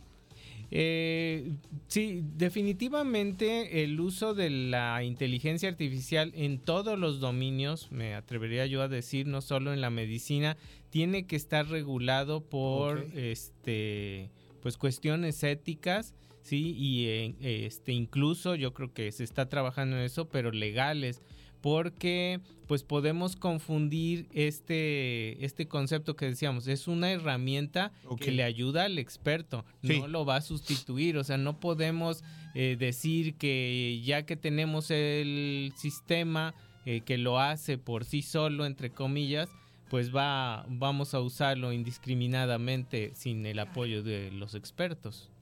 Ok, y me imagino que todo el trabajo de, de- de investigación y de desarrollo de inteligencia artificial debe ser pues bastante caro. O sea, los resultados son muy buenos finalmente, pero sí es muy largo el proceso, muy laborioso, ¿no? Está la investigación, otra vez la aplicación, eso, y además económicamente pues sí, sí, sí se, se necesita el recurso. Eh, sí, mira, lo que pasa con estos sistemas de, de, inteligencia artificial es que a diferencia de los humanos, estos necesitan demasiados ejemplos para poder aprender y generalizar. Entonces, eh, no sé, pensemos en algo que está muy de moda, ¿no? Chat GPT, ya ven que hace maravillas de generar texto, diálogo, etcétera pues se alimentó de millones de documentos este, que encontró en la, en la web, ¿sí? Entonces así se entrenó. Pero cuando vamos a casos clínicos, pues no necesariamente es tan sencillo encontrar una casuística tan grande, ¿sí? Entonces, bueno, ahí este, pues viene una labor ahí, hay, hay formas de darle, darle la vuelta, pero sí, este, es, es, un, es un tema ahí que, que hay que diferenciar bien cómo aprendemos nosotros y cómo aprenden Las, los sistemas. Claro, el sistemas. Doctor, ¿en qué ramas de la medicina está como más avanzada o más avanzado el uso de la inteligencia artificial? Eh, definitivamente yo creo que es en el área de imagenología médica. Eh, llámese en distintas este, áreas como puede ser ginecología, en gastroenterología, eh, etcétera, porque eh, ha habido un, un boom este, a raíz de unas técnicas que se llaman de aprendizaje profundo con redes neuronales eh, que han sido muy exitosas y han sido particularmente exitosas en el análisis de imágenes. Entonces, nosotros podemos tener datos en distintos formatos, llámese imagen es un, tipo de datos, sonido es otro tipo de datos. Estos, este, se les llama tabulares, por ejemplo, cuando yo lo tengo escrito, por ejemplo, un reporte médico que tiene un cuestionario, ¿sí? Eh, eso le llamamos tabulares. Entonces los podemos sacar de varias formas, pero ahorita creo que ha prevalecido el éxito en los que se fundamentan en radiografías, en tomografías, eh, todo lo que es imagenología médica. Eh, doctor, yo que consumo bastante YouTube, eh, veo a este, a este creador de contenido, Luisito Comunica, y, anda por Japón. Y llega a Japón y ya lo recibe, ya no, una, un, empleado, sino ya un robot. Mm. Y le dice, hola, este, buen día, ¿en qué te puedo servir? Ah, voy a documentar con Aeroméxico. Ah, lo que tienes que hacer y le da todas las indicaciones. ¿Cuánto ya falta para que en la medicina eh, lleguemos igual así con, un robot, con una inteligencia artificial y de repente este, tengo temperatura, mis síntomas son este, mareo, dolor de estómago, esto, del otro, y pues ya nos prácticamente nos consulte, nos recete? Pues... Sí, está muy alejado, es, es muy loco pensar eso. Yo creo que sí y más que nada porque tenemos que cuidar mucho el aspecto ético en este, Ahí este entraría. asunto. Sí, en otras áreas podríamos tener un poquito más de libertad, pero aquí sí hay que hay que cuidar mucho las cuestiones éticas. Entonces yo creo que aunque la máquina pudiera hacerlo, eh, no se debería hacer porque y hay muchas circunstancias particulares, como dicen, no hay enfermedades, hay enfermos. Exactamente. Entonces, yo creo que generalizar este en estos aspectos es bien delicado porque por ejemplo eh, no sé lo que a alguien le puede ayudar la misma penicilina no este hay a quien le puede ayudar y a quien pues le puede incluso perjudicar si es alérgico etcétera. y eso es un caso muy muy este muy eh, conocido. Pero hay otras circunstancias en las que generalizar un diagnóstico pues podría ser este muy delicado. Entonces yo creo que ahí será distinto. Oiga, doctor, pero ¿qué tal inteligencia artificial en un quirófano para ayudar en una operación por la precisión? ¿Eso sí? Eso sí, de hecho ya existe, eh, por ejemplo, hay un robot que se llama Dalí que lo usan para hacer este tipo de cirugías que en primero, eh, en primer lugar, eh, es poco invasivo, es decir, pues lo que al, ser humano le, le costaría mucho trabajo hacer incisiones tan pequeñas y tan sí, sí. precisas, pues para el robot sería este relativamente sencillo. Y otro aspecto muy importante es la teleoperación, es decir, el cirujano experto que maneja el robot puede no estar ubicado en el lugar geográfico donde está el paciente. Entonces, pues eso le permitiría a ese experto cirujano pues tener cirugías en muchas partes del mundo sin moverse. Oiga, ¿y eso ya está, esto ya está sucediendo? Eso sí, ya.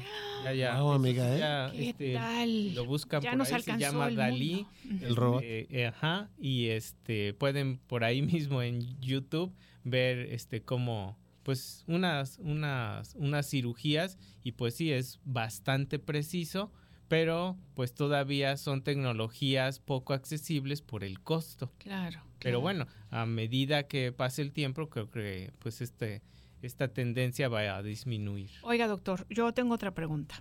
¿En qué rama o en qué mm, tema la inteligencia artificial no va a entrar nunca? Muy buena pregunta y, y ahí yo creo que va a ser en las cuestiones donde se deba de involucrar la creatividad. Es decir, yo creo que la inteligencia artificial sí va a um, invadir eh, actividades que sean muy rutinarias, ¿sí? Pero en la medida en que se requiera creatividad, ahí este pues va a ser más difícil que estos, estos sistemas eh, sustituyan a las personas. Y bueno, aquí podríamos entrar en un debate porque habrá quien me diga, oye, pues que no has visto lo que hace ¿El, este, el chat? No. Bueno, ChatGPT también este, ya le pregunta a uno un poema y Lo hace, ¿no? Y lo hace. Un guion de radio. Doctor, también ya le dices, tengo este, tengo descurrimiento nasal, tengo dolor de cabeza, tengo no sé qué, hazme, hazme un diagnóstico de lo que tengo y te dice, y eso es peligrosísimo, ¿no? Sí. Que, Sí, bueno, sí. ya usted lo dijo eso Lo- en sí. inicio, ¿no? Entonces, pues este, y yo pienso que, que donde haya creatividad va a ser más difícil este, que sustituyan estos sistemas, pero pues entiendo que es un punto debatible porque pues también tenemos hasta generadores de imágenes que crean arte. Así ¿no? es. Este, pero, pero bueno, es muy debatible porque todo eso, como decíamos, lo aprendió de algo. O sea, tuvo una base a partir de la cual solo está generalizando mediante un modelo matemático.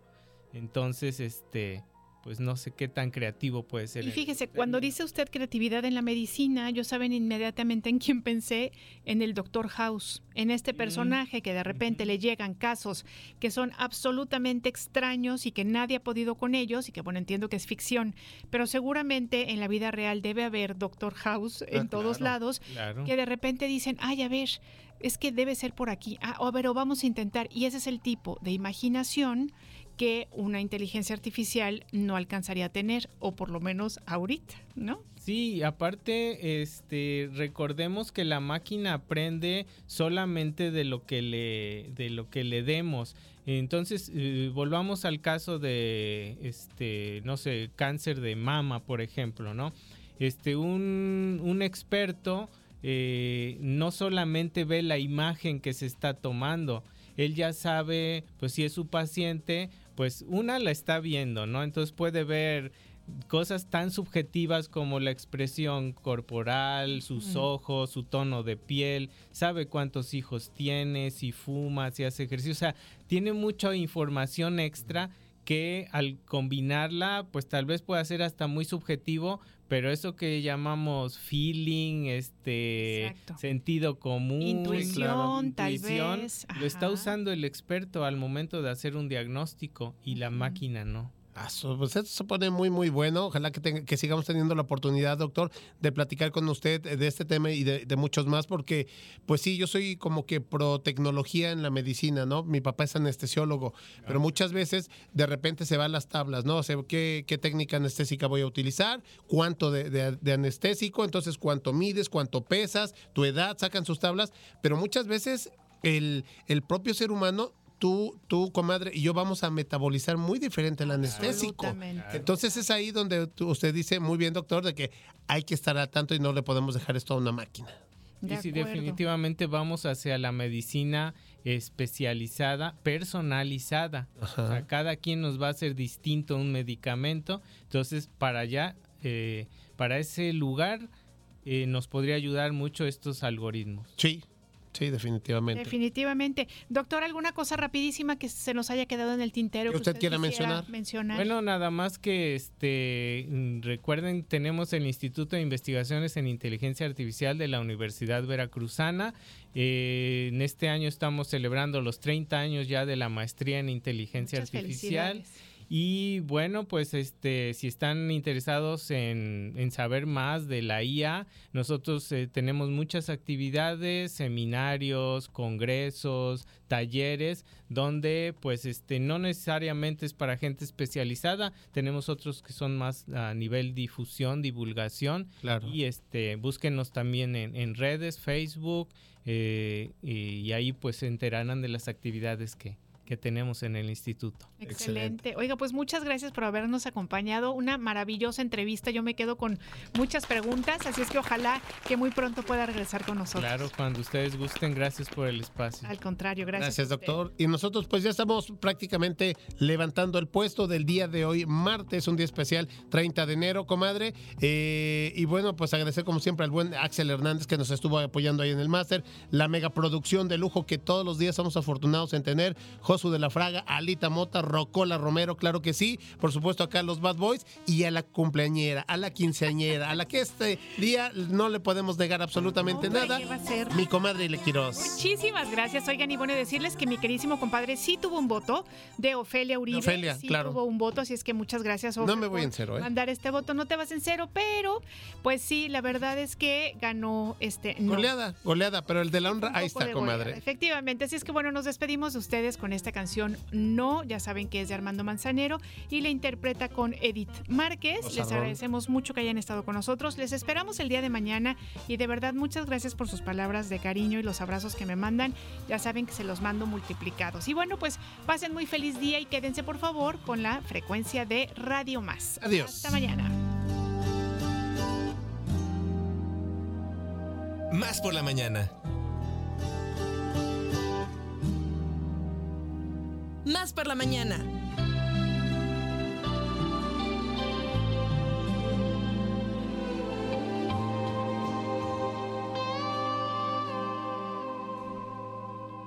No,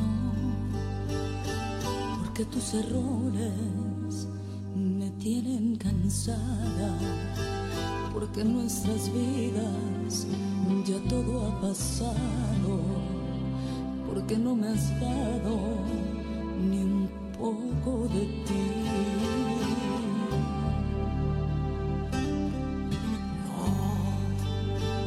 Porque con tus besos no encuentro dulzura. Porque tus reproches me dan amargura. Y porque no sentimos lo mismo que ayer.